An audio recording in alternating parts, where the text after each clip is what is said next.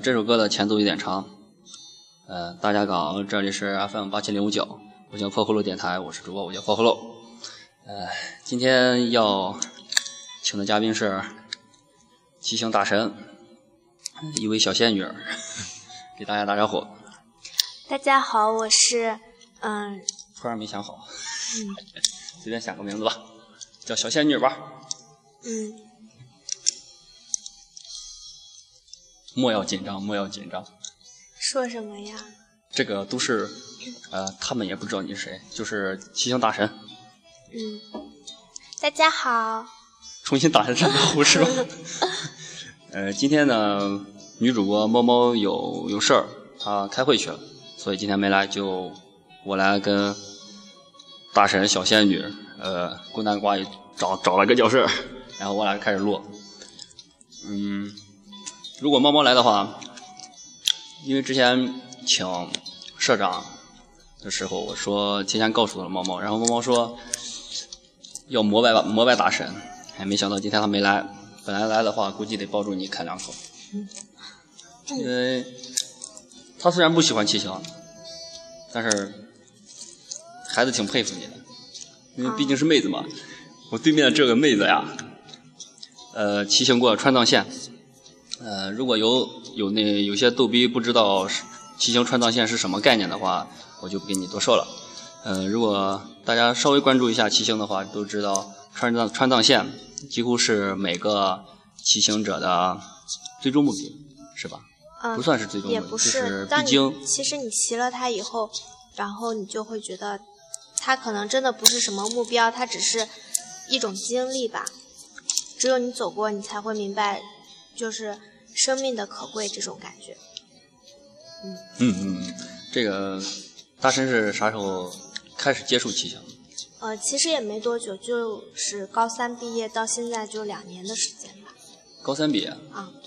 你是应届生？对啊。哎，我是高四，我是高四。啊，那那确实算大神。呃，高三结束，然后又骑过骑行川藏线。我是大大几来着？大一上学，大一第二学期吧。然后买了个二手美利达，勇士勇六，到那个土门那块儿啊，就倒腾了，倒腾了个二手。有电话有电话就接，没事 没事我们先聊。大神大神，那个啥时候，呃，就是哪一年开始骑的川藏线？就是有这想法，就是嗯，去年，去年，去年的时候想了一想，然后暑假就走了。想了一下，然后就走了。啊，对，其实我也没有看什么攻略呀什么的，嗯，先是搭车先到成都，然后，哇，基本都是从成都出发是吧？对，因为西安到成都我已经骑过了，直接就先到成都再出发。啊，就是推车上火车。还是托运的，是朋友的车。这个事儿说起来太麻烦了，太麻烦了，要拆车。不是，是我我自己都没有拿车。我本来是想走路，我本来是想走路。背包客。对，我背包客。这个更屌了。然后走走了一两天的时候，我的朋友也是西安的，原来就认识，他的腿出问题了。嗯。然后我就把他的车骑来了，就骑到拉萨了。跟跟了。是个意外，其实。貌似跟了几个大神是吧？没有，我一个人。你一个人？啊？对，我本来是背包客的时候，我约了两个，约了一个人，然后我们是一男一女一条狗，最后他一男一女一条狗。对，最后他对我不太好，对你不太好，我就单飞了，然后我就一个人了。哎呦我的妈呀！我咋就越来越不？然后骑车真是个意外，哎，本来就膜拜一下，一定要膜拜。太屌了，嗯，那个，我就是关键，我偷偷进过你空间啊，嗯，呃，看过一些照片，然后就是看有些有一些，应该是路路上途中遇到的一些骑友吧，对，每天都会遇到很多人，很多骑友，嗯，那那个住宿是咋办？就是走到哪儿住哪儿，因为我带帐篷了，所以我也不害怕找不到地方。就是要的就是那一种感觉，就是，呃，你不怕天黑，不怕没有饭，不怕没有水。哎呀，白活了。嗯，是暂停了吗？没在，就是放背景音乐，就刚才点了一下。哎呀，我我都突然没话说了，简直难以言表这种 这种敬佩之情，没没办法说。就是逼上梁山了，已经 没办法了。一个人，关键是一个人，现在都不说川藏线什么了，就是一个人，你知道吧？一个弱女子，小仙女，一个人到川藏线，大概多长时间？上的是三幺八国道吧？一个嗯，一个多月。一个多月。嗯，因为还回来了，一共一个多月。回来的时候应该是坐车了。是搭车。搭车。啊，搭车。就是搭便车。嗯，搭便车。我的妈呀！我的妈呀！大家大家觉得小仙女就是大神，大神声音甜美不甜美？是，内心是一个汉子。内心是一个汉子，太汉子。超级女屌丝。哎呀，简直没办法，没办法说了，太佩服了，太佩服了。容我容我缓两钟，两两秒钟，然后大家把这首歌听完啊，这个前奏有点长。这会儿就在放是吗？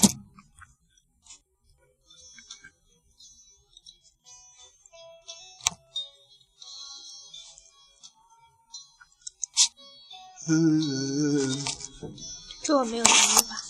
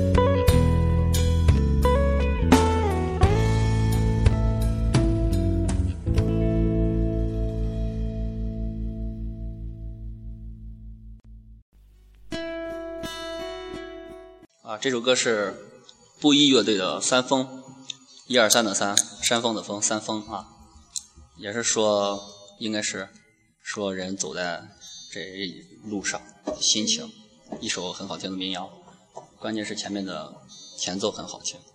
呃，刚才跟呃大神聊了一下，走出去有什么好处，大神再重复一遍，很淡然的说。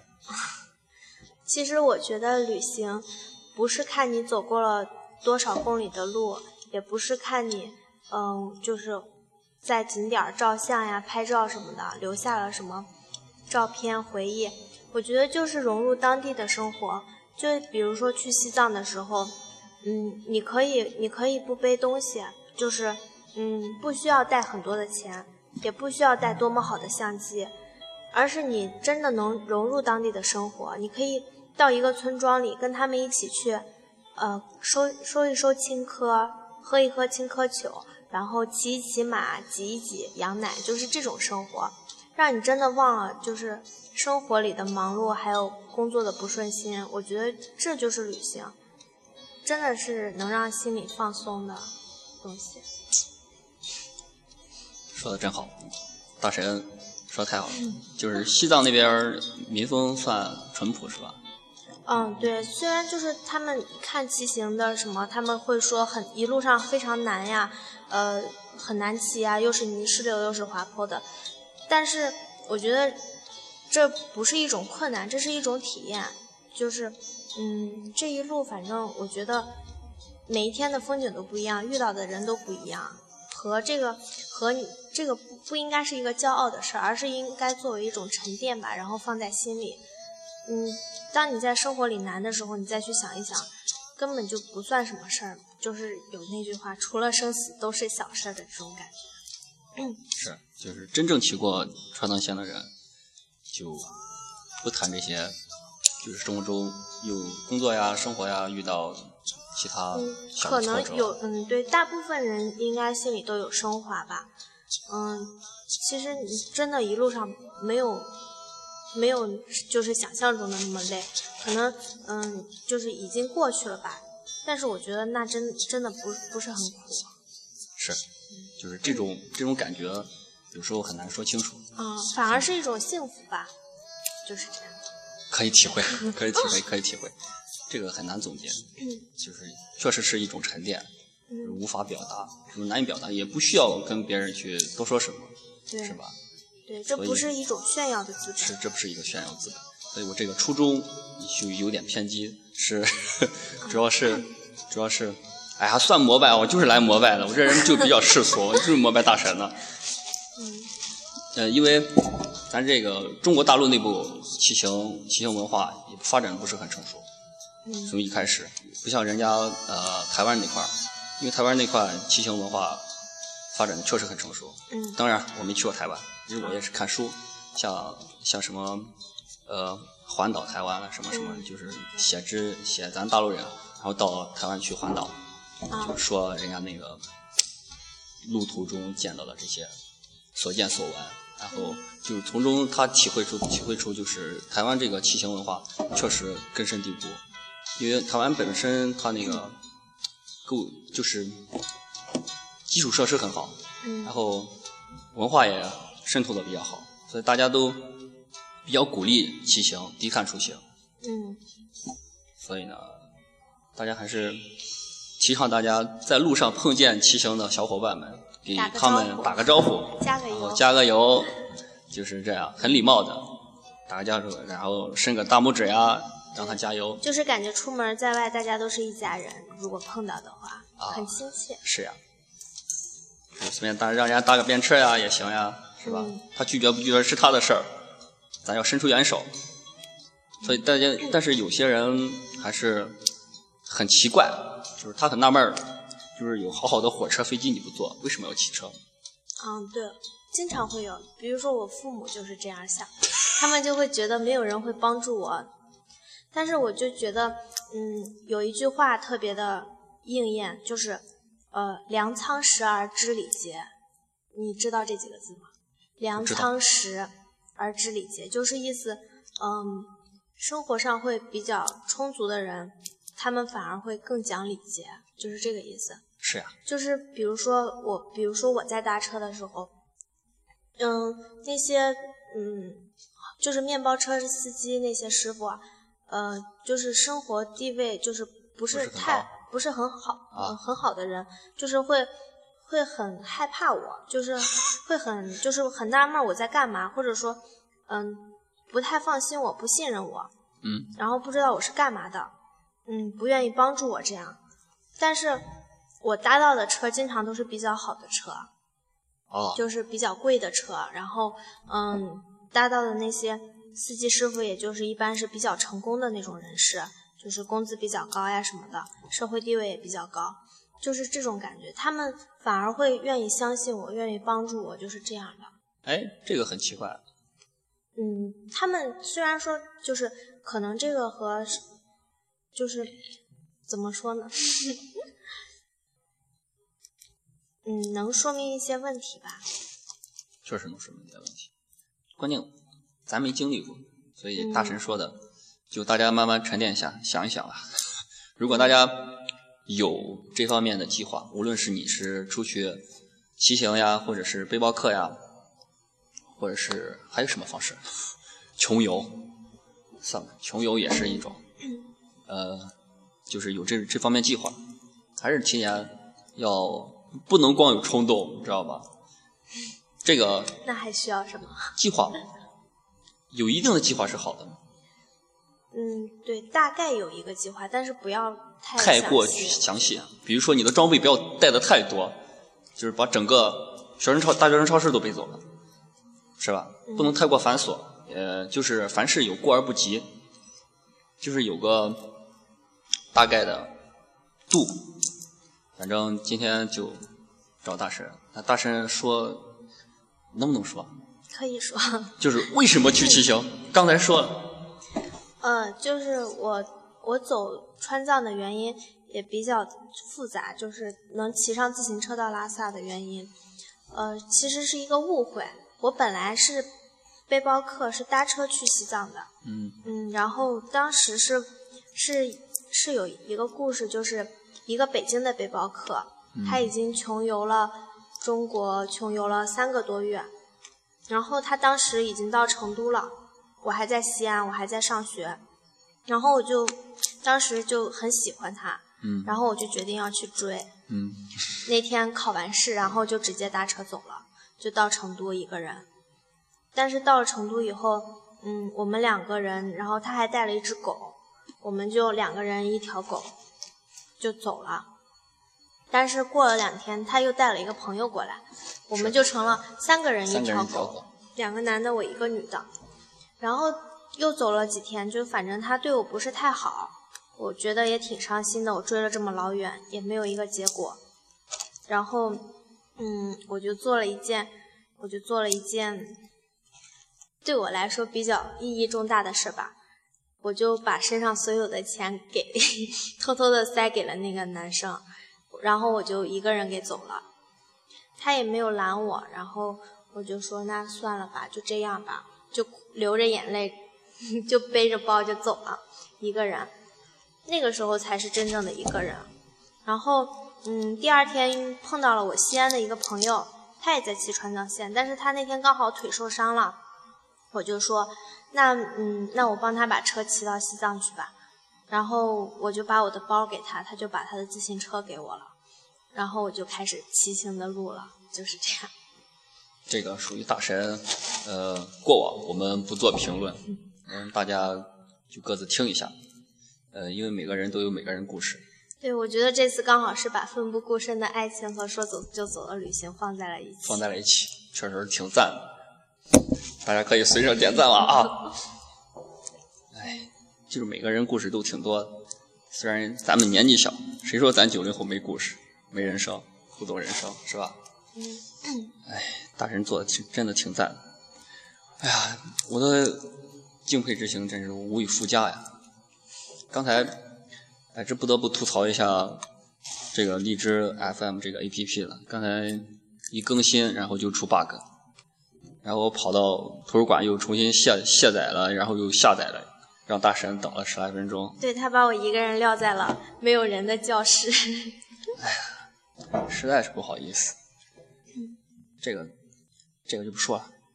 今天聊着聊这个东西，我觉得是我做节目以来做的最爽的一回，因为之前聊的都是一些无厘头的东西，当然了，里面也充斥了许多让大家积极向上的东西，虽然都聊的比较重口味。今天请大神来，也是一次偶然机会，因为我之前也是冒冒失失加了咱学校骑行群里面，也没说过什么话。然后就那一天就突发奇想，就想没事就采访一下社长吧，就联系你。那天那天社长没在，在银川那块儿宿营呢。嗯，我都没听说过宿营，嗯，然后就联系他，没想说准备我准备了好长一段话，准备忽悠他来着，没想到两三句话就答应了。因为之前之前想想找那个女主播，结果找到了，但是这个女主播跟我八字不合，啊，然后人家女主播呃就是大家可以合理退出嘛，嗯，所以说不到一块儿，哎，反正就这样。因为这个东西之前跟你说过，也不是特别正式，就是自个儿弄着玩的。啊，用你的话就是想出名想疯了。因为之前有个有个兄弟也说过，也说过这句话。这咱不避讳啊，啊咱不避讳，这就是用来玩的，可正式，也可不正式。没事，这也是锻炼自己的机会嘛。喜欢这个就做这个，别犹豫，想做什么就做。我也是用来交朋友的。你们可以说我目的不纯，对我就是目的不纯。那我先走了。咱总结一下，嗯今天聊这个，就关于说走出去，嗯走出去，咱就不说骑行这么狭隘的东西，嗯就说走出去去看世界。对，是作为年轻人，什么呃再不疯我们就老了，这年轻就是资本，就该走出去就该走出去，不要老固固步于一个地方。对，因为现在还是学生，就是还能抽出时间。等到上班了、结婚了，可能真的时间就很少了。是啊，嗯就是到时候正儿八经毕业的时候，有太多的东西就牵绊着你，真的走不出去了。嗯，趁着年轻多看一看。是啊，你不走出去，就以为眼前就是全世界。啊，我好文艺，点个赞。点个赞。好，今天节目就到这儿，大神也忙着，我也忙着，我就送大神回家了。好，好，大家再见啊，再见。再见，拜拜。